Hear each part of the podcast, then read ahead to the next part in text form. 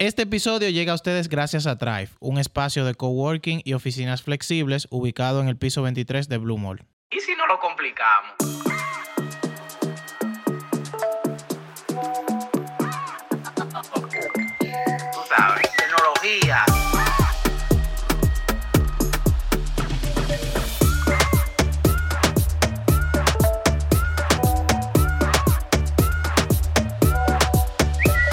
Damos mangú con los tres golpes. Bienvenidos a un nuevo episodio de su podcast favorito, Mangú Tecnológico. Y por aquí, como siempre, Alian Hernández, Gregory Carmona. Y Oscar Díaz. sin chance. Te faltó decir un podcast de tecnología. Sin complicaciones. Exacto. Lo que pasa es que él no lo quería decir porque no lo dejáramos en el aire. No, no, en el primer intento me dejaron en el aire. Señores, ¿qué es lo que hay ustedes? Bien, bien, bien. Tengo la gripe. Sí, te estoy siglo. viendo No, que está, Ah, por le pegarte la nariz. Ojalá, o sea, como el señor Papa, que tú le puedes quitar la nariz. Y, y- y nuestro invitado, ya iba a decir el nombre y todo, no dijo que para poder limpiarla uno debería poder darle su mantenimiento a la nariz. Señores, ¿qué tenemos el día de hoy? Como siempre, un tema interesantísimo. eh, como cada tema que tenemos. eh, un tema que está en la palestra. Es importante. ¿Cuántas veces dije Es importante? verdad, visto cuando, cuando te preguntan en, en la clase y que justifique tu respuesta y tú nada más tienes una línea. Dios mío. No, señores, ustedes saben que en el mundo Ey, que pero no... yo no terminé. Ay, yo estaba haciendo mi apoyar. Te iba a introducción. apoyar, ok. Te iba a ayudar a la Y introducción. bueno, hoy vamos a hablar de un tema que ya hemos tocado anteriormente aquí nosotros, pero decidimos traer a un experto para que nos dé también su perspectiva eh, sobre el tema. Vamos a hablar hoy del petróleo del siglo XXI. ¿Saben cuál es el petróleo del siglo XXI? Hey. El- Mató, oíste. No, no sé, profesor. No hay nada No, que sé, no profesor. deben decir, no, no sé. ¿cuál- qué es? Ilumínalos. Ilumi, ilumina. Nos. Bueno, vamos a hablar de data hoy. Ok. Ahora, claro, se supone, no hicieron lo que seguía, pero bueno. Hoy vamos a hablar de data, señores. eh, y nos hacemos acompañar de José eh, Aquino. Aquino, de Big Data de O. Bienvenido, José. Muchísimas gracias a ustedes por invitarme a su programa. De verdad, gracias a ti por, por aceptar la invitación y tal como Gregory fue alargando antes de entrar al tema. La, la relevancia de nosotros poder hablar sobre... Me siento incómodo teniendo el invitado de lado porque tengo como que... Ya lo entiendo. Perdón a, lo- a los escuches que me escuchan mocoso. Voy a tratar de utilizar menos, lo, lo menos posible mi nariz. ok. Eh, la, la intención de nosotros este episodio es porque, la verdad, hemos hablado mucho de, de inteligencia artificial, de deep learning, machine learning, todo lo que está ocurriendo y todo lo que tiene learning por, por un lado. Pero eh, hemos hablado muy poco sobre esa, ese oro que, o, esa materia prima que utilizan esos modelos para funcionar. Entonces, la intención es que nosotros pudiéramos profundizar un poquito más sobre todo el tema de Big Data y, y que pudiéramos comenzar incluso todo lo que está haciendo la, eh, la comunidad de Big Data de hoy. Pero antes de eso, para que la gente pueda entender eh, por qué decidimos hablar contigo de este tema precisamente, cuéntale un poquito a nuestra audiencia qué, qué estás haciendo. Porque ya me dijeron que la, la pregunta no es quién eres, ¿Quién sino eres? qué estás haciendo. Muy bien, bueno, primero, de nuevo, muchas gracias por la invitación a este excelente programa. Yo lo sigo ustedes y está genial el concepto, así que muchísimas bueno. felicidades. Bien, eh, José Aquino de este lado, para los radioescuchas que no, no me habían escuchado, profesional de sistemas, tecnología, más de 15 años, tengo rato ya trabajando con tecnología y pues decidimos crear una comunidad tecnológica más orientada a los temas de Big Data, de almacenamiento de datos escalable, inteligencia artificial, estos tópicos que hoy día están de moda, pero realmente es algo que ya lleva años desarrollándose. Y básicamente eso, hemos estado junto con la comunidad Big Data 2 impulsando estos conocimientos a nivel general, que lo entienda un niño pequeño, de qué se trata. Es, señores, es impresionante. Tú le das a un niño pequeño, de hecho, un teléfono, un smartphone de dos o tres años y te lo sabe manipular con facilidad, con las redes sociales y todo. Eh, los nativos digitales. Entonces, es bueno que ya esa, esa cultura de datos se vaya con- tomando conciencia de cómo es que funciona de manera responsable, no usar los datos por usarlo, porque mucha empresa está explotando eso hoy día, pero cómo podemos saber e ir más allá nosotros también como usuarios finales. Sí, tú sabes que tú dijiste muchas cosas cuando dijiste que datos escalables y, y- y que me encanta. Y vamos a empezar por ahí.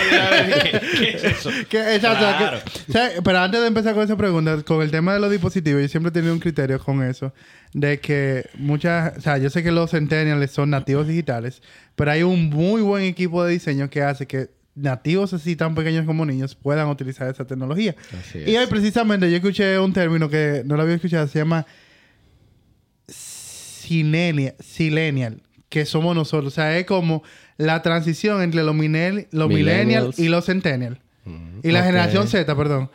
Eh, eh, ese, ese medio que era que no son ni, ni nativos digitales, o sea, como que tuvieron Tuvimos la transición. en la tra- Ey, que, es verdad, que estamos en la uno puede transición. hablar de cuando algo no existía y ahora existe. Sí, Claro. entonces el me- el- la, la explicación decía que uno no es asteric como la generación Z, pero tampoco no es eh, no nativo digital como lo- lo- los millennials. millennials. Los centennials. Eh, los centennials, exactamente. Porque los millennials, bueno, yo puedo decir que soy millennials, del 80 y pico por ahí, del 86. Yo soy Eh, millennial. Yo no, yo soy estamos- lo acabo de estamos decir. millennial todavía, porque los millennials del 84 hasta el 2000, creo que es. Ah, pues yo sí. sí. Correcto. Ya después de ahí Tú siguen los estás tú estás en centennials. el, en el bordecito. En el Sí. bordecito, exactamente. Entonces ya nosotros cuando nacimos se estaba desarrollando la tecnología en el tiempo. Millennial del 81 al 96. 80. Somos millennials. Todos aquí. Bien. Ok. Ok.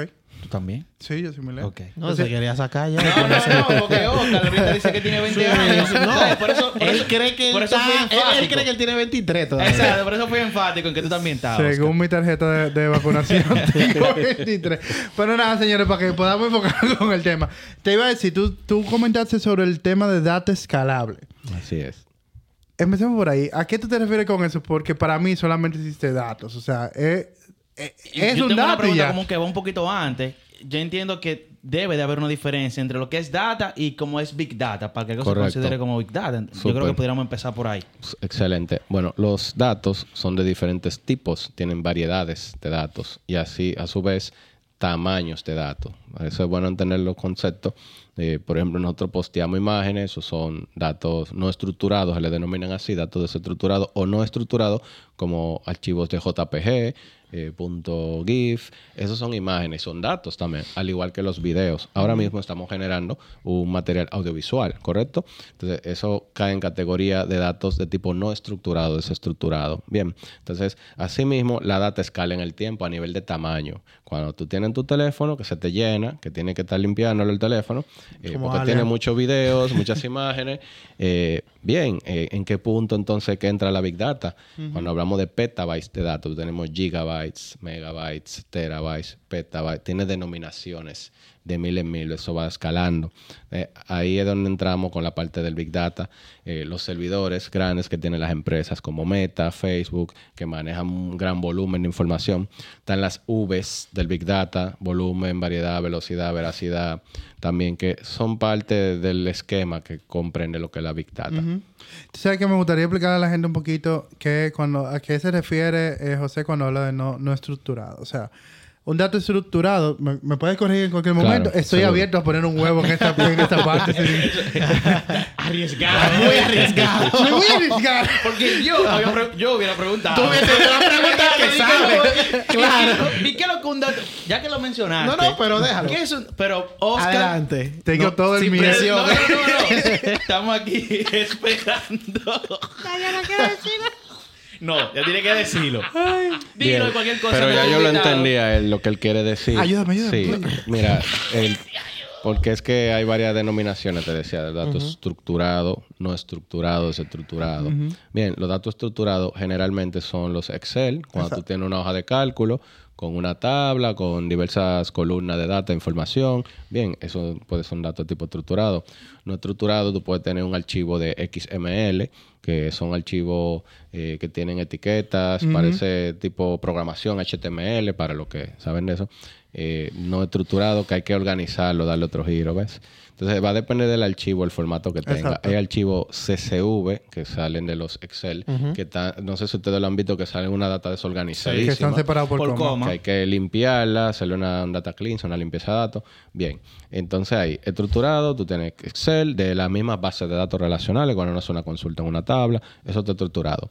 No estructurado ya el archivo que hemos mencionado, video, textos, eh, eh, CSV, etcétera, entre otros. Yo debí Ya responder que Justamente, me sorprende. El diablo. Justo coincide con lo que Oscar le iba a responder. Es verdad. No, O sea, en verdad. Digo, no lo que iba a espero, haber llenado la expectativa de tu pregunta. O sea, lo iba a decir por así, así mismo. Es verdad, porque. Era- era de que justo lo que yo iba a decir. No, pero es verdad, no es mentira. Ah, bueno, tu pregunta se iba por esa línea, espero haberla contestado. Totalmente la Sí, sí, contesta. sí. La verdad que sí. No, no, no, no.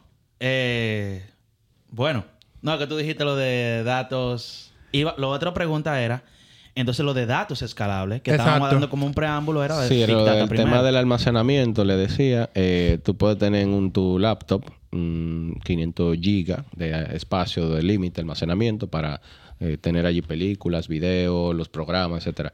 Bueno, ya cuando hablamos de escalabilidad es cuando los datos van creciendo en el tiempo. Un terabyte, un petabyte, y así va subiendo las denominaciones.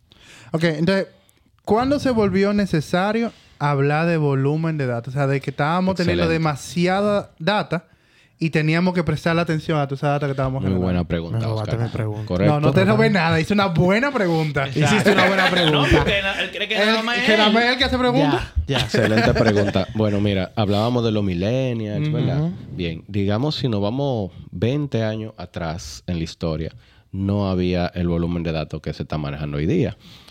Hace años atrás, décadas, eh, se hablaba solamente de Internet, como son las redes sociales, el MSN Messenger, no sé si ustedes se acuerdan, uno de los muñequitos. Claro que Claro. sí. De el zumbidos. Los zumbidos. Los zumbidos, eh, American Online Chat, eh, IRC en su momento. No, ya ahí no. No, no. Ya ahí Ese es no. un chema no, más no, para atrás. Ustedes me dijeron que millennial, pero bueno.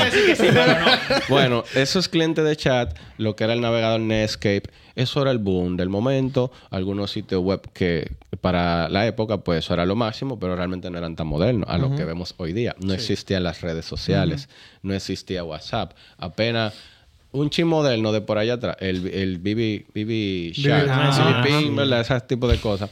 Y los datos no estaban tan masificados como hoy día, que ya cualquier persona te sabe editar un video sencillamente, sabe editar video. YouTube no existía hace 20, 20 y pico de años atrás, 25 por ahí. No existía esa demanda masiva de datos en los IoT, Internet de las Cosas. Eso no se veía antes, que tú tuvieras en tu casa un dispositivo como Alexa o, o Google Now, Siri, ese tipo de, de inteligencia artificial. Nada, eso era para la gente de la NASA, quizá, o la milicia, que tenía por ahí esas tecnologías escondidas.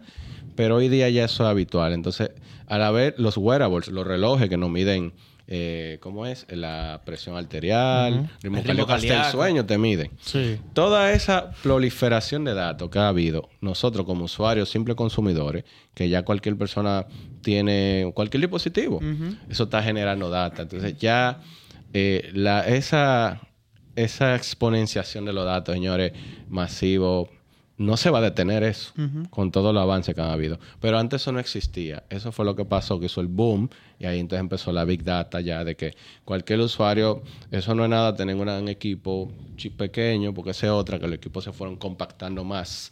Porque antes tú tenías un B60, pero no tenía la capacidad de que tiene cualquier smartphone hoy día. No todo el mundo tenía acceso a un smartphone para movilizar cualquier dato. ¿ven? Entonces, eh, eso es inminente, eso no se va a detener. Entiendo que es, es un conjunto de cosas. Es obviamente el desarrollo de la tecnología que ha permitido que más personas usen tecnología y generen data.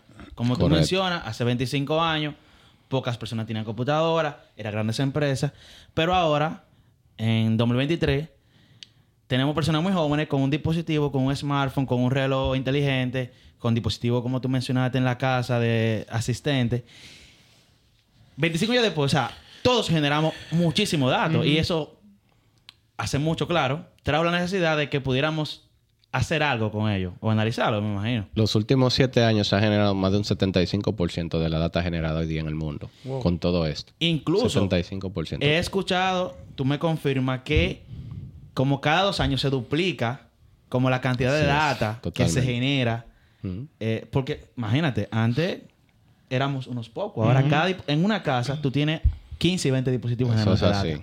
Sí, y no, y, y- y es lo que hemos hablado en episodios anteriores, que a veces la gente cree que un dato es simplemente poner tu cédula, o sea, o tu nombre en un formulario, o sea, son muchi- muchísimas más informaciones. Y en los últimos años se han evaluado muchísimas alternativas de dónde vamos a guardar toda esa data, o sea, porque ya es demasiado. Incluso creo que se ha hablado de cristales, guardarlos en cristal también. Sí, el tema. eso, cuando José estaba hablando sobre el recuento de cuando se empieza a hablar de eso, me fui allá atrás de que, de eso es lo que tú decías de los teléfonos. O sea, antes un teléfono venía con cuánto? 4 gigas. No, muchísimo Oh, menos. no, mega, mega. No, ni mega. siquiera mega hasta kilobytes. Exacto. en un teléfono, pero tú estás Porque. O sea, yo digo cuando yo empecé. uno- Cuando yo empecé, por ejemplo. Tú llegaste a ver Viper. Yo llegué a Yo ver, llegué pero no lo llegué a no, Eso usar. es Exacto. lo que en texto, eso mandaba el- un texto. en el. Centro Cultural O Indotel, yo lo vi. B60i, el modelo B60i, el Motorola Start, Exacto. StarTAC. Mi primer Eso teléfono era fue un texto, eso no B60. era Yo nada un. No, Yo No, tenía no un mandaba fotos. Pero mira cómo todo va evolucionando. O sea, Yo guardaba dos minutos grabados de una canción. Ay, claro, pegado Sí, porque grababa, el B60 grababa dos minutos. Entonces, yo lo que era que en la emisora esperaba mi música favorita Y y, grababa hacía- los primeros dos minutos de la canción. Y eso es lo que yo me entretenía. Esperando que O sea, el pan, el host de la radio no hablara no mucho. hablara. Pero aparte de eso, tú lo has grabado y eso se escucha rarísimo porque ya tú sabes, eso es que en 8 bits, no sé en cuánto se graba Eh, ese sí, audio. lo- la, la calidad del audio la era calidad, bajita, eso se escuchaba planito, no se escuchaba nada. Y, y, y yo me entretenía man, con dos minutos de una música. Yo duraba tres, cuatro semanas con esa música. Grababa increíble. Pero Sí. mira cómo, cómo vamos evolucionando y... O sea, todo va engranándose porque al final, como decía José, no teníamos esa gran cantidad de datos, no se generaba esa gran cantidad de contenido. Y nosotros, o sea, se empieza a generar data a partir quizás de nosotros con los dispositivos que empezamos a usar, el Viper, el teléfono. Pero como dice Alian, ya en tu casa fácilmente tu nevera ya está conectada a Inteligente. internet. sabes. ¿Sabes algo? Un detalle muy importante a mencionar también a nuestro radio escucha, a la audiencia ahí en Instagram, es que ya cualquier usuario puede hacer reportaje, subir video. Eso no se veía antes. Tú puedes, los canales de YouTube, eso genera millones y millones de datos de video, en formato de video, que antes era difícil de que, que una persona tuviera acceso a una cámara eh, de video para hacer video. Era súper costosa, pero ya cualquier persona con un teléfono puede hacer una transmisión. O sea, todos esos avances han venido a explotar todo Claro, está. y a mí me da, perdón Gregory, a mí me da mucha risa cada vez que yo veo un video de como de un accidente eh, en el momento, porque yo digo, ¿qué estaba grabando esa persona antes de? O sea, esa persona que grabó un hecho en, En ese en momento. ese momento, ¿qué estaba haciendo con su vida mientras grababa Ya cualquiera eso? Que reportero. ya cualquiera es reportero, ya No. cualquiera dice accidente RD. O sea, No, es que antes los accidentes tú lo veías en las CCTV, en las cámaras, porque están ahí fijos y por frente de Claro. la calle. Pero es verdad, mucha gente está como grabando en un momento random. oportuno. No, y esos son, por ejemplo, datos que son intencionales, pero la cantidad de datos que no son intencionales que estamos generando. O sea, Exactamente. con los wearables, o sea, nuestro Sí. propio dispositivo fácilmente está generando millones de datos. y enviándola. enviando, enviándole recibiendo. pulso, dónde tú te mueves. O sea, eso es algo... Si uno lo ve como cosa asusta, pero realmente es algo ya cotidiano. O sea, lo que uno hace, donde uno se mueve, donde los sitios que uno visita, lo que uno maneja en las plataformas de redes sociales, que ya incluso hemos mencionado aquí, que se genera como datos en referencia a nosotros como personas. Y eso da paso ya a lo que es la inteligencia artificial, el machine learning, que se alimenta de esos datos para determinar nuestros patrones, nuestros comportamientos, como tú bien mencionas, eh, de, para determinar estrategias con las empresas que quieren explotar eso. ¿Qué tantas veces tú escuchas, reproduces una música? ¿Qué tantas veces tú reproduces un video para hacerte una recomendación a, a tu manera, a tu gusto?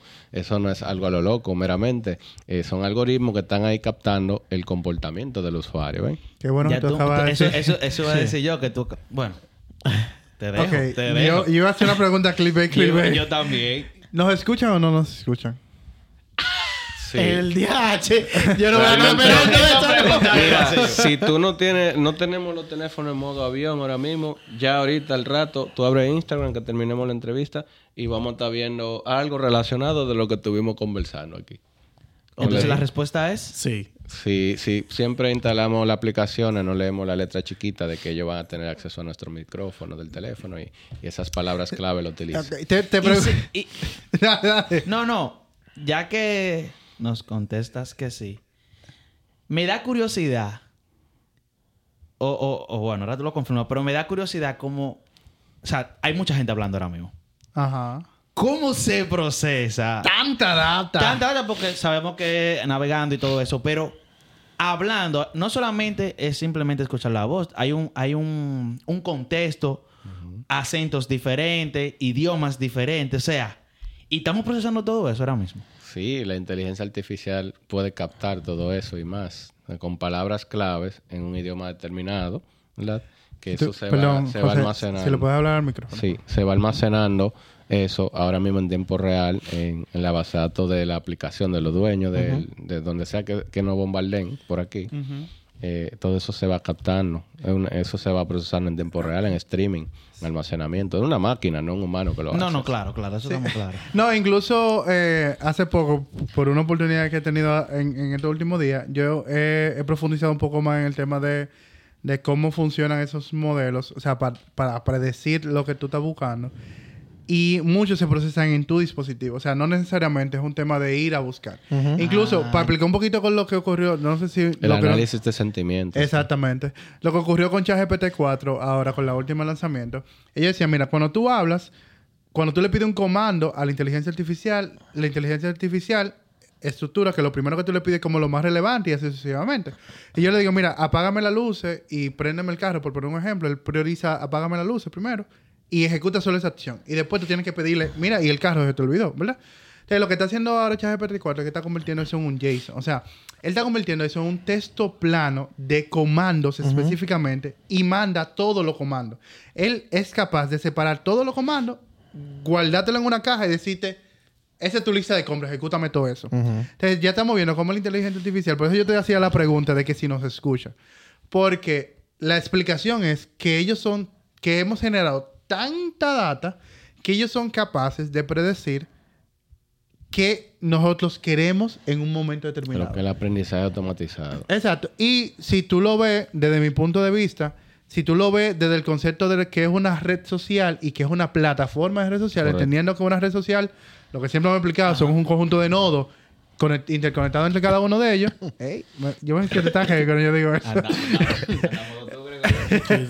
cuando, cuando tú ves el, cómo se define realmente una red social, tú puedes decir que hay demasiados datos interconectados entre ellos que pudiéramos asumir que la verdad tal vez no lo están escuchando, sino que están interpretando. O sea, hay un conjunto como de, muchas cosas. También con el tema de los comentarios en las redes sociales, eso se almacena en esos textos, como tú me mencionas, las impresiones, si te gusta un contenido, si no te gusta, eh, eso se va captando también de ahí. Lo van tomando como una referencia para someterlo a, a un algoritmo Exacto. y se determine si le gusta o no al usuario. Si menciona una palabra clave específica, lo usa mucho en política. Hubieron unas estrategias por ahí de Estados Unidos, ¿verdad? que aprovecharon eh, eso, los descontentos de la persona, que su, el análisis de sentimiento que hace eso. Y de ahí pues, pudieron elaborar una estrategia para atacar a lo que le, a lo que quería la persona. Tú sabes, se está usando mucho eso hoy día, eh, hoy en día también. No, y también que la gente es un poco extremista porque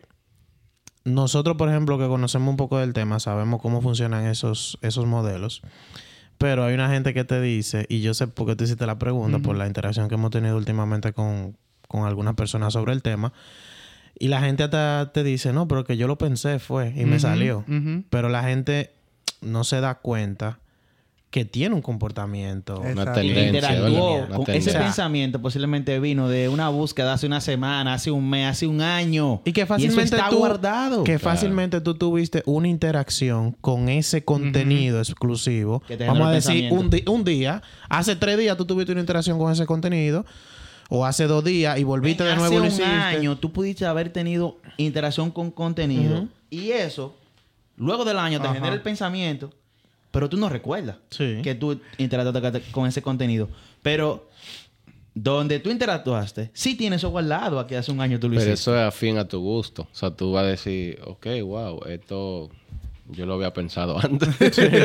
Sí, y, y no, y la gente cree que como que salió en ese momento. O sea, Mágicamente. la, la inteligencia artificial fue probando, probando. Ok, déjame lanzar este contenido. A él no le importó este contenido. Y puede que ese contenido coincida con lo que tú te interactuaste en ese día, pero como cada el vez día, va cada vez que aprendiendo y tú va vas haciendo tratando de scroll, aumentar la probabilidad de Es- engancharte o de, o de o de no de engancharte sino de de ser eh, certero Exacto. en tus gustos al final no es que lo sabe 100%, sino que cada día estamos entrenando más esa inteligencia para que cada, para que así mismo van pasando los días, sepa más sobre mí. Sí, y- si ahora tengo unos 25, en un año va a tener unos 26 y así. Y hay una frase que incluso lo compartimos con- cuando hicimos el episodio con Jackie, es que la inteligencia artificial o este mundo no necesita saber quién tú eres realmente. Porque Sí. todos los datos que tú tienes te referencian a ti. O sea, son capaces de crear, como vimos en esa serie donde estuvimos hablando de, del tema de lo que pasó con la política, son capaces de armar tu muñeco sin, sin decir ese Gregory. Y que realmente eso es lo que hace la data tan valiosa, porque al final la data va a ser valiosa para quien la vaya a utilizar. O sea, por eso... Depende del contexto. ¿Cómo O así? eh, ¿Qué acabas de sí, hacer? Sí, sí, sí, sí. El punto es, o sea, lo que quería decir era, la data va a ser valiosa para quien la vaya a utilizar. Por ejemplo, nosotros generalmente, no nosotros, todo, todo el mundo generalmente entra como en pánico cuando suceden ese tipo de cosas porque son las cosas que directamente como que te afectan a ti o inciden en ti. Las redes sociales, que es lo que usamos todos los días. Pero ese tema, por ejemplo, del uso de la data eh, es eh, fantástico porque hay industrias, por ejemplo, que utilizan los datos para generar valor. Por ejemplo, en la industria que yo estoy, nosotros generalmente, yo trabajo en la industria eh, energética. Nosotros generalmente hacemos mantenimientos eh, cada X tiempo, porque trabajamos con maquinaria que tienen un ciclo de vida, que tú tienes que darle mantenimiento cada cierto tiempo para tú como que sacarle provecho a ese ciclo de vida y aprovechar el, el tiempo de vida de la maquinaria. Con datos, nosotros tenemos herramientas que predicen cuándo tú debes darle mantenimiento a una maquinaria X, cuándo tú debes de hacer una parada y hacer eh, una maniobra X para que esa máquina aumente su nivel de vida. Entonces, no necesariamente hay que verlo desde el punto de vista negativo y satanizar el tema del Big Data con las empresas que sabemos que le sacan provecho a eso. Al final es un negocio. Donde quizá entra el tema eh, Moral. moral, ¿Qué es moral? que es cuando vemos y sabemos que se modifica nuestro comportamiento. O el asunto de la privacidad también. También. eh, que, que tanto tú estás abusando de mis datos que yo te he por- proporcionado eh, y sin mi autorización, sobre todo, que ese es otro tópico. Del tema de la privacidad, de los datos, de qué tan responsable utilizan las empresas nuestros datos. Tú ves, hay otro tema de regulaciones ahí y demás. Ahora, sin mi autorización, realmente sin mi autorización, o puede ser que sea con mi autorización, pero yo no va, a depender, va a depender del fabricante. Acepto. Por ejemplo, nosotros autorizamos a Data Crédito que tengan nuestros datos. No. No, No esos datos ellos, ellos lo generan por medio de las entidades De financieras. Y, y tienen un histórico, un récord y, y demás. Pero, ¿qué sería lo correcto? Que a cada usuario le digan, miren, nosotros podemos tener permiso para eh, negociar con sus datos. es un tema, ¿ves? Realmente. Interesante. Pero tú sabes que ese, ese es uno de los temas de discusión que siempre hemos tenido. Y, y, y mucha gente lo tiene porque hay un grupo de abanderados que dicen debemos regular qué tanto se hace con nuestros datos. Y yo entiendo que sí, que debemos crear políticas públicas para proteger la- eh, qué, qué se está haciendo con nuestros datos. Pero nuevamente volvemos a lo que hablábamos ahorita. O sea, ¿qué tanto beneficio nos está dando nosotros como humanidad poder manejar el, el gran volumen de, de- datos de comportamiento? Pero yo creo que ahí es, es más o menos la diferencia, porque yo creo que los datos, y lo voy a definir como estábamos definiendo estructurado y no estructurado. Para mí los datos de comportamiento simplemente son una entidad, o sea, un ente que se comporta de una forma, no necesariamente referencia a ti como persona. Ahora, si estamos hablando de datos personales, yo creo que ahí sí debemos volver un poquito más todo el tema de política pública y, o sea, poner más controles sobre cómo, qué se hace ¿Y quién con mis datos que sí apuntan quién a mí. esos datos? Exacto, Y que se cuiden esos datos porque sucede mucho, se genera mucha data. Pero tal como tú mencionas, yo eh, creo que voy contigo ahí, Oscar. O sea, nosotros no aprovechamos como sociedad de que un grupo de personas haya tenido la capacidad de poder analizar datos. Yo siento que la preocupación es que esos datos no lleguen a, la- a manos malintencionadas y por eso se hacen este tipo de política pública. Y como mencionaba, con los datos personales, datos que son Que se apuntan que directamente sean a ti. íntimos y apuntan directamente a mi persona no deberían ser custodiados por cualquiera, sino que deberían ser custodiados por instituciones que cumplan con ciertas cosas. Regulaciones, La- sí. Lamentablemente, si no tenemos las regulaciones adecuadas, cualquiera va a ser custodio de esos datos y posiblemente sin tener ningún mecanismo de seguridad Control. o protección o De control, control, de que sí. los datos personales de, de alguien los esté utilizando eh, cualquier tipo de negocio. Mira, nosotros en parte tenemos gran parte de la culpa, diríamos, porque muchas de esas aplicaciones que utilizamos, que son gratuitas, totalmente gratuitas, uno cree en el fondo que son gratis, pero eh, eh, esa, el mismo WhatsApp, eh, YouTube, tú lo, o sea, lo utilizamos, lo podemos abrir ahora mismo, utilizarlo, compartir WhatsApp, todo eso. Pero esa gente se han hecho grande, grande, es por todos los millones, millones, quintillones de datos que se han movido a nivel mundial. Eh, por ese poder que nosotros mismos como usuarios, así dado. gratis, gratis, pero ellos vieron una gran oportunidad de negocio para temas de marketing, de publicidad, de mandarnos eh, publicidad dirigida, orientada a los gustos, lo que hablábamos hace un momento. Y bueno, al final del día nosotros hemos contribuido a eso. ¿No es así? Sí. No, y lo necesitamos, no, no vamos Sí, no es que eh, es un mal, ¿cómo es? Un, Un mal Un mal necesario. o sea que incluso ese mismo tema que te acabo de comentar de, de que nosotros le hemos dado el poder, el mayor ejemplo es algo que está probando Instagram, que es pa- cobrarte para que no te salga publicidad. Es lo que te están diciendo, mira, si ya tú no me vas a pagar con tu Dato. dato, y yo lo que hacía publicidad con eso y te generaba publicidad, Vamos a cobrártelo a ti. cúbrame, exacto, vamos a cobrarte a ti lo que tú me, lo que tú quieres evitar que yo te eh, no, te- tí- tírenos los anuncios, los anuncios son viejos también. Sí, yo, yo le puedo dar y- siempre skip al video de YouTube sin problema. Claro, ya para fines comerciales, para un supermercado que tenga música sonando, le conviene pagar la, li- no la- tener la licencia pagada, no freemium en ese caso. Tú tan- mencionaste, tú mencionaste que las grandes industrias han de alguna forma utilizado, por menos de esos datos, para, hemos mencionado aquí hace rato, eh, recomendaciones, para ayudarnos incluso sí, a tener, claro. a hacer, a hacer estrategias que nos ayudan, o que nos recomiendan, o que nos acomodan el- el- el- la utilizar los dispositivos y bueno, la plataforma.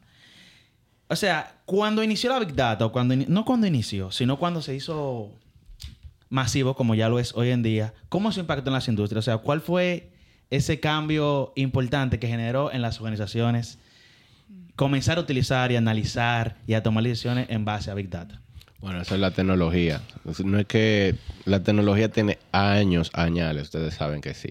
Avanzando, quizá más tradicional, eh, más conservadora, más eh, para un grupo, pero igual fue avanzando en el tiempo. O sea, no es que las, bueno, no, muchos negocios no usaban tecnología, eso es cierto. Todo era muy manual y todavía hoy día aparecen dos o tres Sí, comercios sí, sí. que están muy manual.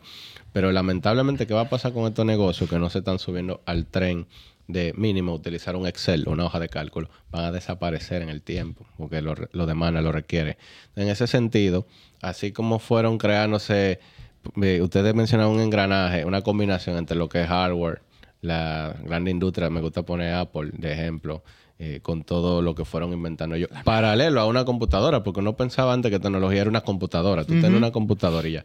No, eh, ya hay otras cosas que se han venido sumando a esto. Entonces, así como la gran industria que conocemos hoy día ya han evolucionado, las demás se están poniendo al mismo ritmo. O sea, ellos bajaron esas tecnologías costosas, ya la tienen disponible cualquier pequeño negocio, cualquier pequeña empresa. Así es la tecnología va a ser siempre, que llega en principio a un grupo élite, ¿verdad? Un grupo élite, eh, a la milicia, a las grandes corporaciones, a la parte científica, llega, se utiliza, eh, se le da su debido uso. Después de ahí ya cuando entienden que se puede eh, liberar a, a las, a la masa, pues ya, cualquiera. porque me imagino que estaban probando. Todo lo que utilizamos hoy día de manera fácil, lo estaban probando un tiempo, ¿verdad que sí? Y ya después lo pusieron disponible. Es así. Entonces, eh, es lo que te digo. Si las empresas de hoy día no se suben al tren, a la vanguardia, a nivel de conocimiento, de dispositivo, de equipo, a aprovechar esto, van, van a morir. Se van, van a quedar rezagadas. Aprovechando que llegaste a ese punto del episodio, quisiera invitarte a que te suscribas a Patreon. Patreon, si no lo conoces, es una plataforma que apoya a creadores de contenido a seguir creciendo. En Patreon tenemos planes de un dólar, 5 dólares y 10 dólares. Si te interesa que Mangú siga creciendo como lo ha hecho hasta el momento con todo el apoyo que ha recibido, suscríbete a Padre. Yo digo también que las empresas, muchas empresas supieron o, o que le han sacado provecho a eso, supieron encontrar como eh, en, en Big Data, supieron como encontrar cuál es el propósito de la data que yo genero, o sea, como encontrar el propósito de la data que ellos generan, cómo sacarle provecho tenemos el tema, por ejemplo, de las grandes que, que ya tú mencionaste, de Meta, que... que IBM. Exacto. Bueno, Amazon. el mismo Amazon con el tema de las compras.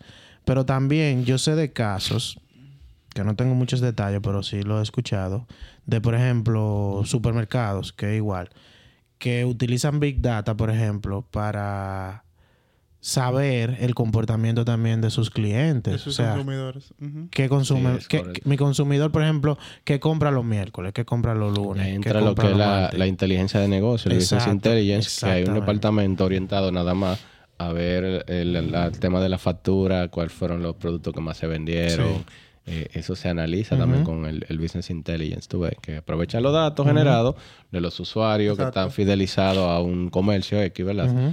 Y, y luego dicen, crea mejor estrategia de los pasillos, donde colocar Exacto. teleproductos. Ponme Ah, este al que lado de combina ponme cerveza con Pampers. Exacto. Incluso Tú dirás, eso no tiene sentido, pero que, que hasta cambian. O Walmart sea, que cambian lo los, tramos de una sí, vez. correcto. O sea, hay una... Pero eso no es lo loco, eso es estratégico, Exacto. basado ya en un estudio que ellos hicieron de mercado, las temporadas, cuál es el producto, eh, todo eso, sí, eso hay un departamento dedicado a eso. Tú sabes, quiero hacer una pregunta y, y que- voy a dar dos pasos atrás de nuevo con el tema de Big Data.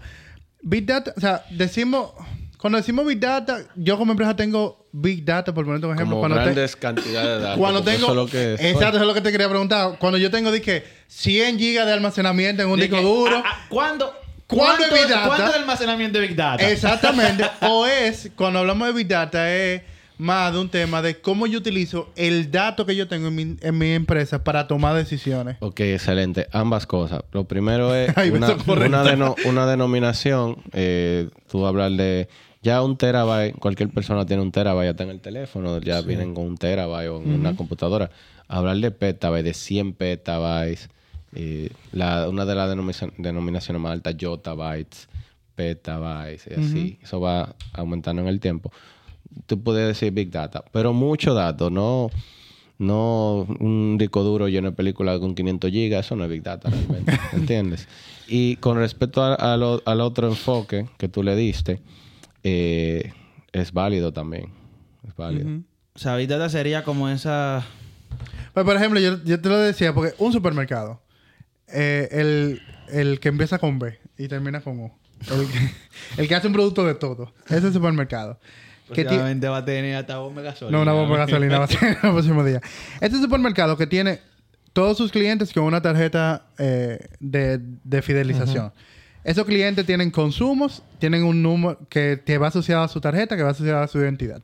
Y se genera mucho volumen de información de lunes a sábado en ese supermercado.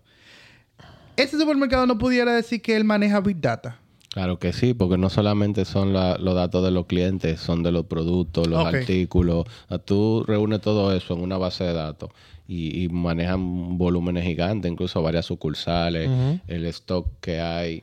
Sí, mueven. Y en el tiempo, porque en el tiempo eso va exponencialmente. Fulano con su tarjeta de hace siete años. Ya lo sabes. Siete años generando. Chacho, te lo pone de... Bueno, ahorita correo. Fulano, tal cosa. Está aquí para ti. Y buenísimo que te acabas de hacer esa pregunta y te pregunto a ti, para conectar con la pregunta que, lo que Allen estaba diciendo.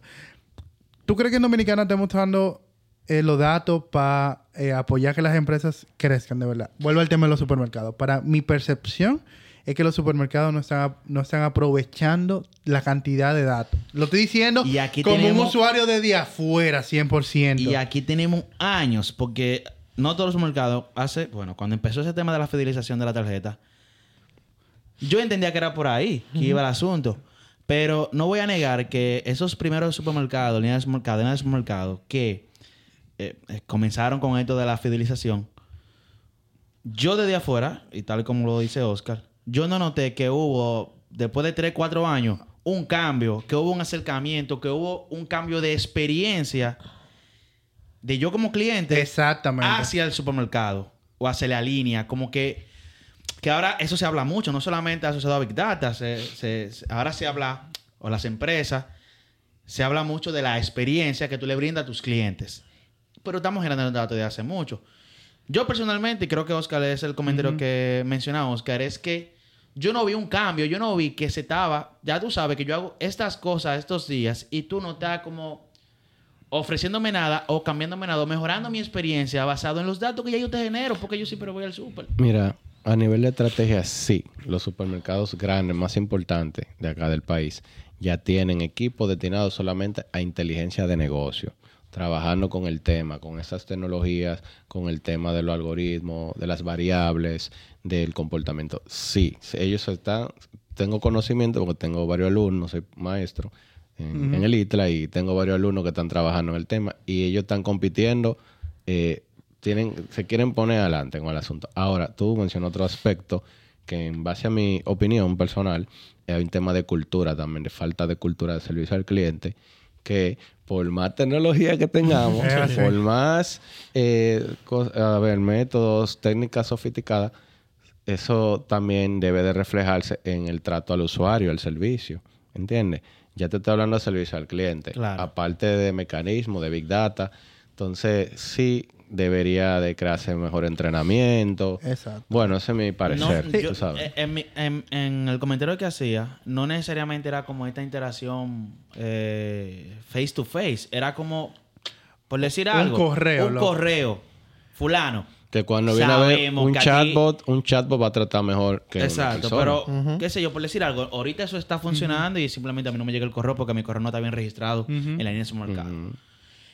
Por decir algo, un correo, mira, Alian, eh, tú consumes mucho este producto y, o no sé, mira, lo tenemos disponible. Tú fuiste, yo compro algo dos veces al mes y de repente se acabó, por decir un ejemplo, yo no lo pude comprar, como fulano llegó, mire, tú estás aquí, tú tengo oferta, o, o mira, ahora tu producto favorito está en descuento, no sé, yo, o sea, Bro. de- yo no sé de esa parte de negocio, pero de manera personal yo no siento que hay un acercamiento y como un trato basado en lo que ya yo te he dado Eh, a eh, nivel de datos. Es precisamente es un tema de tendencia. Si Pero yo están los chatbots, tú sabes. Están los, los chatbots, la inteligencia artificial, están haciendo muchos de esos trabajos que eh, más eficientes que el humano. Sí. Es para allá que vamos. Sí, pero yo estoy muy, yo estoy muy de acuerdo contigo con que el, el user experience de, de, o el customer experience, que yo creo que aquí es donde entra más, en Dominicana todavía no lo estamos aprovechando 100%. Porque, por- Hay vuelvo- una oportunidad importante. Vuelvo al ejemplo de Alien. Imagínate un correo. Yo su consumo en ese supermercado durante un año, cuatro veces al mes. Pues, comprando semanal, por ponerte un ejemplo. Este supermercado ya está conociendo mi tendencia. Él me puede decir, mira, a final de mes, él compra mucho arroz. Él compra arroz dos veces en un mes. Son cada 15 días. Y compra arroz, plátano, huevo, pam, pam, pam, pam. Loco, vamos a mandarle un correo diciendo, loco, se te está acabando esta cosa. Si se te está acabando esta cosa, aquí está tu, tu, tu lista de compra. Mira, se te está acabando, por ponerte un ejemplo. A mí me pasa cada rato con la leche de Allison. O sea, yo veo toda la leche de Allison acabándose. Y yo me acuerdo que se acabó el día que se acaba. O sea, ¿qué heavy sería? Hemos salido de aquí. Ah, oh. casi aquí. Que no me supermercado que se acabó la leche, que no me cierre en un sitio. ¿Y qué heavy sería?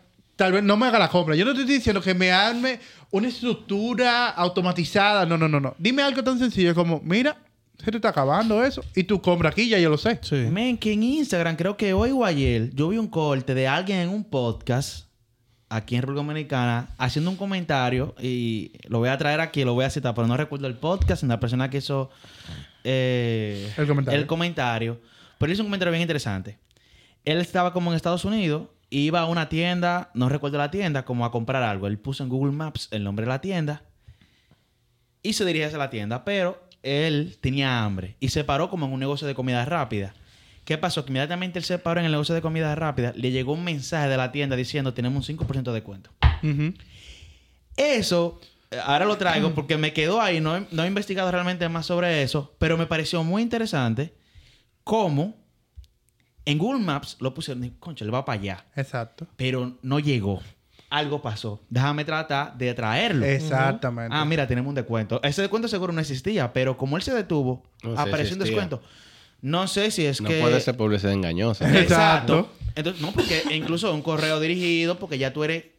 Esa persona es miembro, no es como que es random. Es que, qué sé yo, si yo sí tengo un supermercado aquí, que yo tengo mi correo y tengo una membresía, yo pago por una membresía, ah, obviamente tienen mis datos y saben más o menos lo que yo No, y compro. está la geolocalización ya trabajando. Entonces Eh, es como que de manera aquí se- ahorita se está haciendo muchísimo ese trabajo aquí, pero yo desde mi perspectiva de cliente no Sí. no lo veo a ese nivel, Sí, y ahí conecta muchísimo con el tema de unicanalidad que lo hablamos. eh, que es parte de la experiencia. que es parte de la experiencia. Y ahí yo tengo muchos datos. Déjame yo brindar una experiencia lo ¿sabes mejor que posible a mi cliente. Utilizan mucho esa parte, las aplicaciones como Uber Eats, eh, Didi Foods, que tú, tú pides determinados restaurantes eh, y ya ellos te van almacenando Ah, en el sí. histórico. Claro, claro. eh, te puede interesar esto y así, como que ellos se van acercando a lo que a ti te gusta. Es una muy buena estrategia porque tú puedes repetir en el mismo sitio y eso le genera ganancias. Mire, tú acabas de comentar, me pasa muchísimo con Uber. Por ejemplo, cuando yo voy al gimnasio,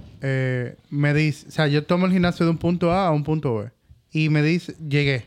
Y él ya entiende más o menos qué tiempo yo duro en ese tiempo. Y te digo que lo entiende porque el mensaje me llega cuando yo me estoy poniendo el bulto de gimnasio que me voy. Me dice, ¿quiere devolverte al punto A? O sea, y yo, o sea, estamos listos para que te devuelvas al punto A. O sea, ya él hizo un trabajo por eso es como Es a eso que me refiero, o sea, el tema de No, o sea, yo no- personalmente no lo siento. Ojalá se está haciendo y, y simplemente no- yo no me he dado cuenta porque si no hay una oportunidad eh, enorme Sí. de mejorar la experiencia del usuario. yo sé que a nivel de B2B, o sea, a nivel de negocio, negocio, Sí, eso sí, se está sí. utilizando no muchísimo. Eso, eso es- no, y se ahí ve, sí, y se exacto. ve. Pero a nivel de negocio cliente, ahí es que yo siento que todavía hay un tema de oportunidades. Sé que quería abordar contigo y se me acaba de ir la pregunta. Diablo, yo la tenía hace rato. Y, Ok. Pues tú tienes... En lo que te eh, acuerdas. En lo que me acuerdo, por favor. Quería hablar contigo sobre el tema de trabajar con Big Data. Eh, yo he escuchado que generalmente los profesionales que trabajan con Big Data son matemáticos, eh, muchas veces son profesionales ya de tecnología, pero ¿cómo es ese mundo de tú trabajar con datos? Eh, sabemos también, o lo, lo que conocemos un poquito de la parte tecnológica, de que antes eh, se conocían mucho los... eh, administradores de base de datos, los analistas de datos, que ahora son científicos de datos. Entonces, como que le hemos puesto nombre bonito Yo a eso. trabajé como DBA un tiempo. Ok, tú ves. Entonces, ¿cómo es ese mundo hoy en día de trabajar con datos? Excelente. Lo más interesante de la carrera de ciencia de los datos, que es la, la carrera como tal base, Ok. es que es abierta, es amplia a cualquier profesión. Porque hemos hablado ya de que los datos se ven en cualquier área, en cualquier tipo de negocio, en cualquier profesión. Entonces, si es así, siendo así, es una carrera que tiene apertura a cualquier profesional de cualquier área, de cualquier ámbito. Tú mencionaste estadistas, economistas que están a Sí. volar las carreras, matemáticos, eh, informáticos, hasta doctores ahora mismo de medicina, ya se están metiendo en el tema de los datos. Ok. ¿Verdad que sí? Para identificar patrones, analizar los reportes cuando estuvimos en tiempo de pandemia, eh, los, ¿cómo se llaman estos? Los epidemiólogos, era basándose en datos, en estadística. Entonces, todo es dato, definitivamente, para allá que vamos, Ok. quieras o no.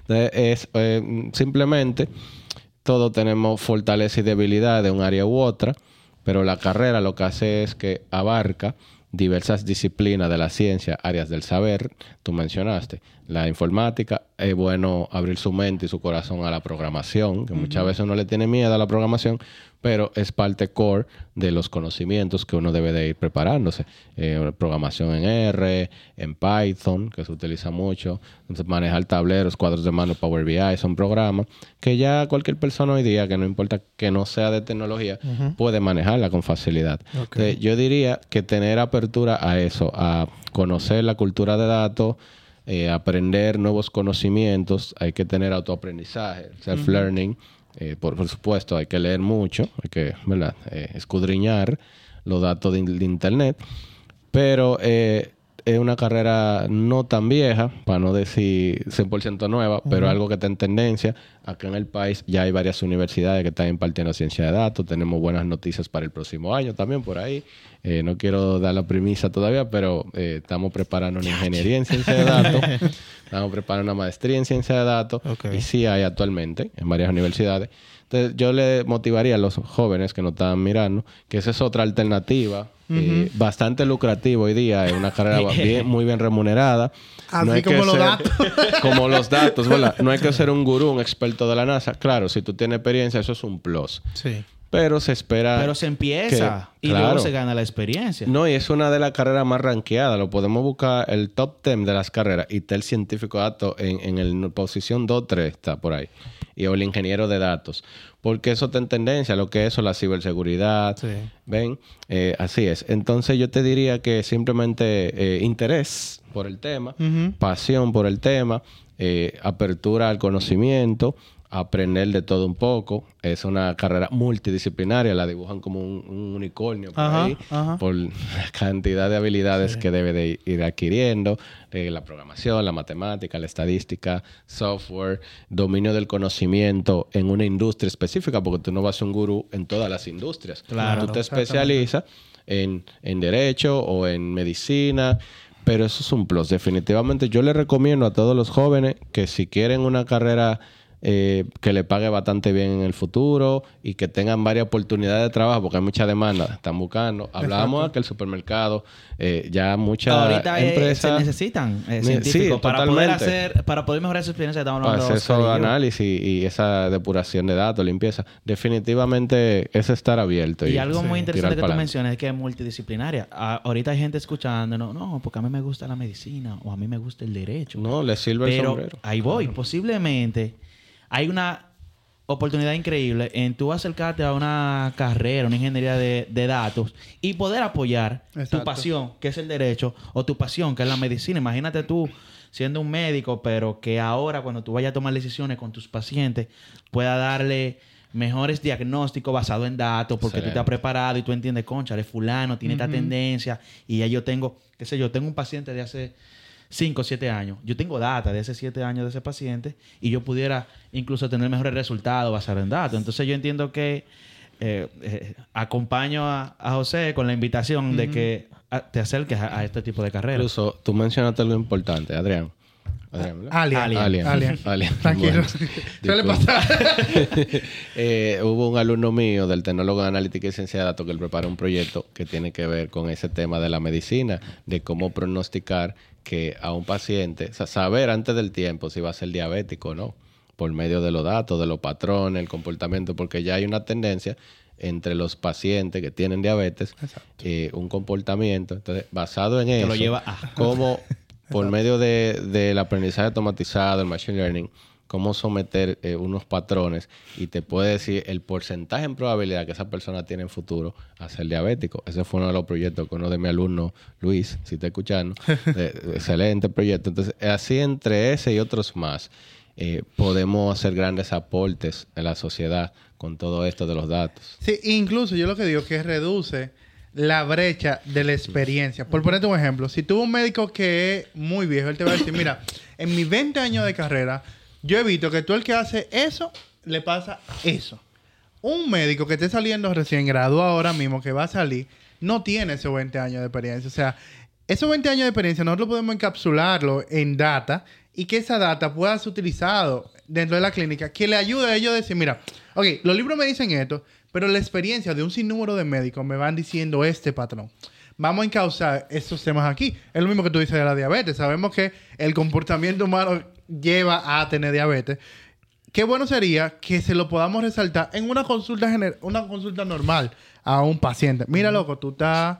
eh, Tus te- niveles el- el- de el- te, glucosa, está ganando más, más, pum- más, más ticket para que te dé. los niveles de está- glucosa, etc. Sí, el no y el mundo. está- o sea, como he mencionado aquí, estamos hablando de que nosotros, como individuos que queremos hacernos profesionales o que se acercan a, esta, a este tipo de carrera, pero en el mundo, de alguna forma sí estamos ya, obviamente, analizando todo esto, compartiendo estos datos. Se habla mucho de la interoperabilidad para que diversos, diversas instituciones puedan tener referencias sobre, en el caso médico, sobre un paciente. Pero eh, es increíble lo que tú mencionas, Oscar, de que una persona joven, recién graduada, Ajá. pueda tomar ventaja sobre estos estudios, incluso mejorar la eficiencia con la que... eh, o hasta cortar el proceso de, qué sé yo, de tratamiento Mejorar para, la calidad para de mejorar vida. la calidad de vida. Imagínate tú joven y que ya tú has atendido 15 pacientes, pero de esos 15, 13 eh, con los datos tú has podido hacer un buen diagnóstico. O sea, yo entiendo que, que es una carrera que apoya, tal como tú mencionas, a todas las disciplinas. Tú sabes que yo estaba viendo en Instagram en estos días, a propósito de que tú mencionas que es de las carreras como más rankeadas. Tú ves esta gente que hacen entrevistas en la calle, Ajá. random así. Entonces había un pana haciendo entrevistas así random en, Estados Euro- Unidos era. ¿Cuánto tú ganas? Y- Tanto. ¿Y qué tú Ajá. haces? Científico Ah, de sí, sí, datos, ah, visto, 100 sí. mil, 150. ¿Y qué tiempo tiene experiencia? No, dos meses. Hace dos meses que entré. Pero Y cualquier youtuber es millonario hoy día. Ya Sí, lo sabes. sí. No, y que en la carrera... No, perdón, y que Yulisa, por ejemplo, en Eh, ahí va- eso es lo que iba a mencionar. Coño, Pero tranquilo, no iba a mencionar que en nuestro episodio anterior, eh, Yulisa nos acompañó. Yulisa Mateo. De mujeres tics. Ajá. Está bien, a tu comentario. No, pero Ya- ¿y qué ya- pasó? ya se me fue la idea. no, que Yulisa Mateo comentaba que nosotros como República Dominicana, con el programa de inglés por inmersión, por ejemplo, nosotros tenemos muchísima oportunidad de esos jóvenes que salen del inglés por inmersión. Que el inglés, para mí, es el único constraint que puede tener cualquier persona para estudiar, para trabajar en una empresa remoto, ganando pila de dinero. Podemos encauzar a esas personas que están terminando del inglés por inmersión a que vean otras alternativas. O sea, ese mismo programa podemos coger el 10% de esa gente. Mira, y hacerle, ¡fua! mira, mira esta alternativa que tú tienes aquí. Porque ya la data se está volviendo sexy. O sea, ya los datos, la tecnología se está volviendo interesante, se vuelve popular. La gente ahora que, que tiene, que dentro de los estereotipos de, de belleza, que si cuando la gente bonita está viniendo a la tecnología ahora mismo.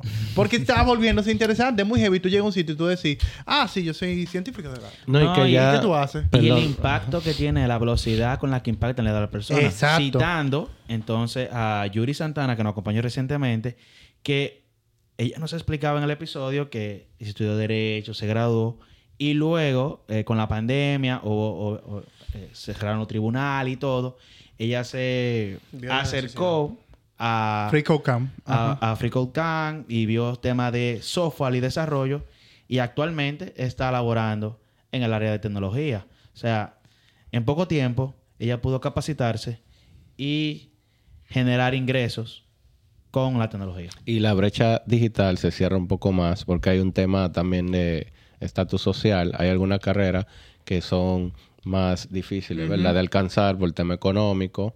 Y este tipo de carreras esencial, tú tienes una apertura general que Hay cualquier chico, por ahí cualquier free. chico que, que quiere estudiar con quizás no muchos recursos, ¿verdad?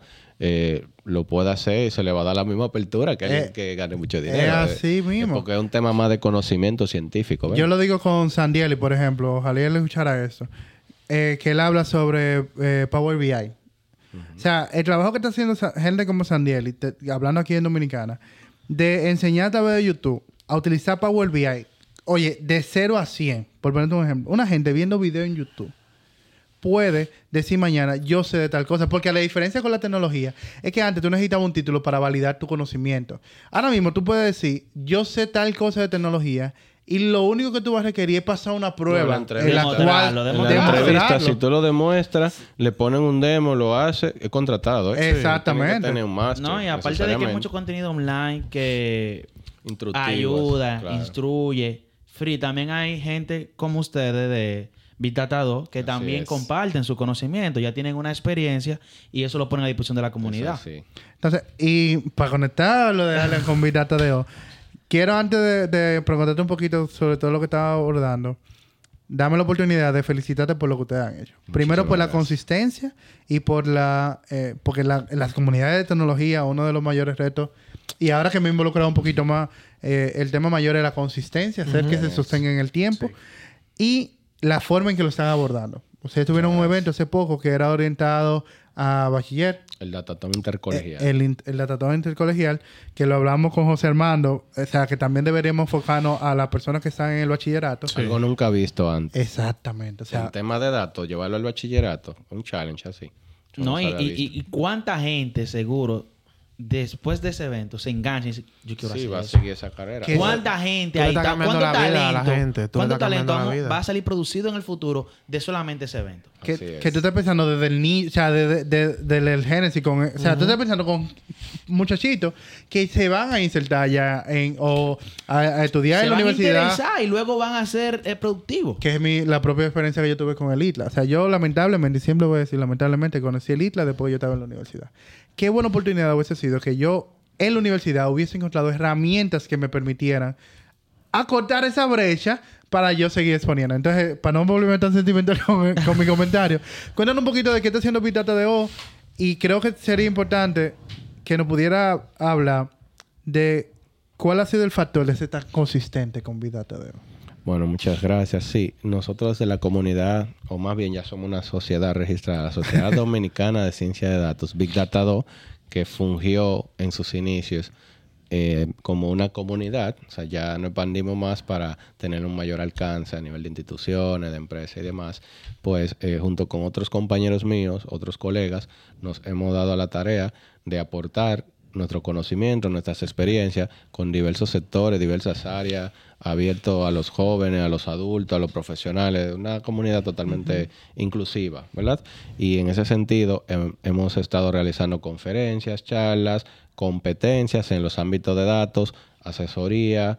Estamos buscando la manera de aportar un granito de arena a la sociedad, porque muchos de esos conocimientos generalmente son como muy cerrados, muy herméticos, eh, de especialistas que lamentablemente eh, están tan ocupados que no pueden compartir o más bien dirán, no, porque a mí me costó mucho aprender eso y bueno, pero sí, habemos gente que nos gusta ayudar a otros, no, no se enorgullece mucho, eh, que salgan jóvenes talentos de allí, hay mucha gente que nos da la gracia, fuera y dice, wow, gracias, yo no lo había visto así, como ustedes lo plantearon, y bueno, desde la comunidad Big Data, que nos pueden seguir Big Data 2, eh, hemos estado realizando estos trabajos desde antes de la pandemia, entramos con la pandemia casi, eh, fue un reto para nosotros porque hemos estado llevando actividades virtuales y después fue que vinimos ya a temas presencial y eso. Y bueno, expandiéndonos, haciendo nuestros aportes acá en República Sí, Dominicana. pero yo, tu- yo tuve la oportunidad de conocerlo en, el- en su primer Big Data Day, que fue en. Intec. Así es, sí. Ahí conocí yo, en- bueno, allá y, y fue por ahí. En, en el 2019 estamos en eso. Sí. Este, con Yancy, que tuvimos ahí ah, del tema de la inteligencia De la artificial. inteligencia y artificial. eso fue a casa llena. Ujú. Es correcto, sí. Eh, pero básicamente eso, estamos ayudando a instruir, a educar, a brindar conocimiento a la población en general interesada del tema. Mucha gente de ahí se ha inspirado, se ha motivado a estudiar del tema, eh, que entiendo que le va a mejorar la vida a ellos, porque si tú, tú estás montado en el tren de una de las carreras más ranqueadas del momento y tú vas a hacer aporte en estos comercios que hemos hablado ya, eh, eso es éxito garantizado. Bro, te va, a te va a tocar mencionar, un ticket. La, impo- importancia de ustedes como sociedad compartir lo que ven y mostrarle, ya hemos hecho este comentario aquí muchísimas veces, hay muchos jóvenes por ahí que no han incursionado en, en carreras como estas porque no se han topado ni siquiera con la información. O sea, están en un ambiente o, o su, su ambiente actual no le ha permitido, qué sé yo, no le ha llegado esa publicidad o no le ha llegado un episodio como este donde se hable de estas carreras, de lo importante que son, y optan por carreras posiblemente más tradicionales y, y no tan ranqueadas. Entonces, es. eso que ustedes hacen es súper importante porque exponen y presentan a muchos jóvenes por ahí Que tecnología o claro. herramientas que ellos no, no sabían que existían. Inmediatamente se exponen a ella, ya, ya algo muy personal, pero tú le estás dando la oportunidad de eso existe. Déjame ver qué es. Déjame Claro. ver qué es. Déjame entrar a YouTube, qué es Big Data y cómo, cómo eso apoya a las empresas, Y por que hay decir mucho algo. talento aquí en República Dominicana. Claro, eso Demasiado. ayuda talento. muchísimo a generar más talento porque muchas, o sea, muchos, eh, o sea, Se motivan. no tenemos tanto talento, es por eso mismo yo pienso. porque- porque... nosotros no estamos dándole a conocer, no hay tanto anuncio, no hay tanta exposición, no hay tanto boca a boca de la carrera de tecnología. Sí, le estamos guiando y orientando eh, a que opten por esto también. Eh, los temas de ciberseguridad, que eso es también sumamente importante. Eh, hemos visto varios ruidos en estos días, entonces también hay importancia en el asunto. Y qué bueno, de verdad que sí, verdad que sí. Qué bueno que eh, eh, se esté haciendo algo. O sea, no es que no se está haciendo nada, sí se está haciendo algo. Lo que pasa es que los tecnólogos tenemos que ser un poquito más bulteros, como dice José. Sí, nosotros tenemos que hablar de, de, de qué de lo lo que. que uno sabe, sí. Sí, Claro. vuelvo a No, decir la mi comen- motivación. Yo estoy casi tatuándomelo. O sea, nosotros los tecnólogos tenemos que enseñarles que no solo en Dembow se gana dinero, señor. Correcto. O sea, allá afuera el carajito, y voy a repetir cuando me, me, o sea, me abordaron a Yulisa de la forma incorrecta. A los jóvenes de allá afuera no saben qué este mundo existe. Tú le preguntas allá afuera a un joven qué quiere estudiar y te dice contabilidad. Y no es diciendo nada contra esas carreras. Contabilidad, No, lo derecho, tradicional, Lo ¿verdad? tradicional. Y cuando tú le dices, ¿por qué tú no estudias tecnología? Para ellos tecnología es simplemente programar. Programar, no, O, O una cosa que se ve o se vende de la NASA. De la NASA, que tú tienes- sí, Inllegable, no brain, entonces tú no puedes. Es eso, o sea, y no le estamos vendiendo la tecnología como, ok, la tecnología es como, míralo como la etiqueta general, pero hay muchísimas, Hay muchísimas cosas, que tú cosas que puedes áreas, O sea, hay claro. áreas dentro de, de, de empresas que son asociadas a la tecnología que lo menos, o sea, como que se apoyan de tecnología, de herramientas tecnológicas, pero no necesariamente tú como eh, profesional eres de tecnología. Exacto. Mira, la pandemia nos demostró que sí debíamos recurrir a la tecnología en muchas cosas, en las clases virtuales, que no estaba preparada la academia así de boom, con eso de repente para dar esas clases y sí, al final del día nos subimos en el tren. Para el tema de cuando estábamos encerrados, que no podíamos ir a cierto comercio a comprar comida y vinieron todas estas aplicaciones, estallaron así, boom, de tu- hacer pedido. Y ahí los negocios tuvieron que reinventarse. Las pequeñas empresas que sobrevivieron de todo ese déficit que hubo, tuvieron que subirse, a- abocarse al tema de, bueno, tengo que estar entonces en Instagram mínimo con, con la... Que lo que le- presencia online. Son gente que no tenían cierto conocimiento de tecnología y tuvieron que hacer uso de la Sí, tecnología. yo para siento que hay la que seguir haciendo esto, seguir exponiendo eh, eh, lo bondadoso de la tecnología en general. ¿Sabes qué? Me acabo de acordar de la pregunta que iba a hacer ahorita y no quisiera dejarla ahí. Tú hablaste de, de ser inclusivo. Y hay un, un tema que muchas veces se habla en, en este mundo de los datos de que existe un sesgo. Así es. Te- mi pregunta va muy orientada. Si tenemos tanta data, ¿por qué aún se habla de sesgos en inteligencias artificiales? Bueno, es que así como todo parece oro, también hay basura en la data. Eso es una realidad.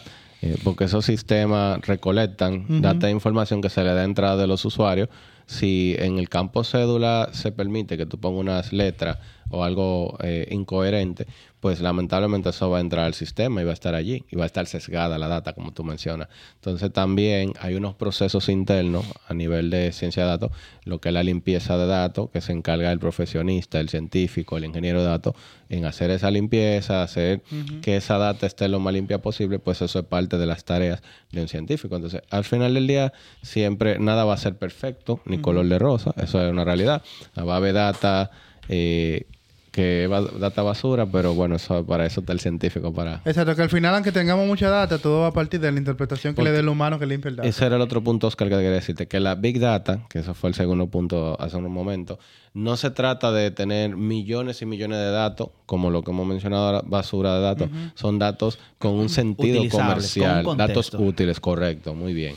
Datos útiles eh, con un fin comercial, productivo, no data por tener, Por tener eh, data. Ujú. mucha porquería, basura, sí, así es. No, pues buenísimo. Yo, creo, que... ha sido un episodio increíble. Gregory. Cierren uno de ustedes que mi Ayúdanos. nariz no puede más. o sea, Ayúdanos. mi nariz no puede más. No, no. Yo iba a pedirle amablemente a Gregory que nos apoye. Como como siempre, siempre. el episodio. el episodio. No, de verdad que ha sido un episodio muy verdad, sí, bueno. en verdad, sí. Eh, como todo lo que hemos abordado, realmente es importante hablar sobre estas cosas porque ayudamos a la Sí, comunidad dos. a que conozca sobre esas áreas, esas verticales de tecnología que no son tan mencionadas, pero que son muy esenciales. No, provechosas. son esenciales. También, pero La tú sabes funda. que, dime, La ¿qué vas a hacer ahora tú? Hablando, dime. Donde esté el dinero ahí. Claro, entonces, eh, al final es bueno que esto se hable, que esto se comente, que el que está allá afuera sepa de que esto existe. Y si usted puede aportar compartiendo este episodio con alguien que usted conozca que le puede interesar este tema, eh, alguien que usted le vea potencial, no tiene que ser de tecnología, o sea, si usted en base a lo que escuchó y hay un área específica comercial, contable, médico y usted entiende que le va a sacar provecho, envíele el episodio. Agradecerte también a ti, José, por eh, venir aquí con nosotros y compartir tu conocimiento. Y, como dijo Oscar también, increíble lo que están haciendo de la comunidad. Las comunidades son las que realmente aportan a que la sociedad siga creciendo, eh, especialmente en nuestro nicho que se maneja mucho a nivel de comunidad. Y creo que mencionaste las redes de Vidata, pero no sé si cómo la gente te puede encontrar. Sí, a ti. no, eh, Big Data 2 para la comunidad. De mi parte, José Aquino Cepeda. Pueden buscar José Aquino Cepeda, jaquino.net mi blog. Y estoy para servir y agradezco a ustedes la invitación a todos. Gracias, Gracias a ti. por venir. Igual que José, nosotros también tenemos redes sociales. Con más ánimo, con más ánimo, Gregory. Con más ánimo, yo, Gregory. yo estoy aquí como... Señores, nosotros estamos en todas las plataformas de redes sociales como Instagram, Twitter, Facebook, en YouTube, como Mango Tecnológico. También estamos en todas las plataformas de podcast. Apple Podcast, Google Podcast, Spotify, Podcast RD. Usted escribe, para ponérselo sencillo. Usted va a Google y escribe Mango Tecnológico y ahí le va a salir un enlace donde puede escuchar este episodio. Así que nada, señores, Te muchísimas... faltó algo, manito. También estamos Ay, en. Patreon. Claro, también estamos en Patreon. Si usted eh, considera y quiere que este proyecto siga Creciendo. creciendo, también estamos en Patreon como Mango Tecnológico. Con Patreon slash Mango Tecnológico. Ahí tenemos tres planes, 1, 5 y 10 dólares. Eso es una taza de café, como Gregory siempre cita. Y si no, y si considera que, bueno, no puede ayudarnos monetariamente, entonces comparta este episodio y dele like. Así que nada, señores, hablamos el próximo jueves. Bye. Tecnología.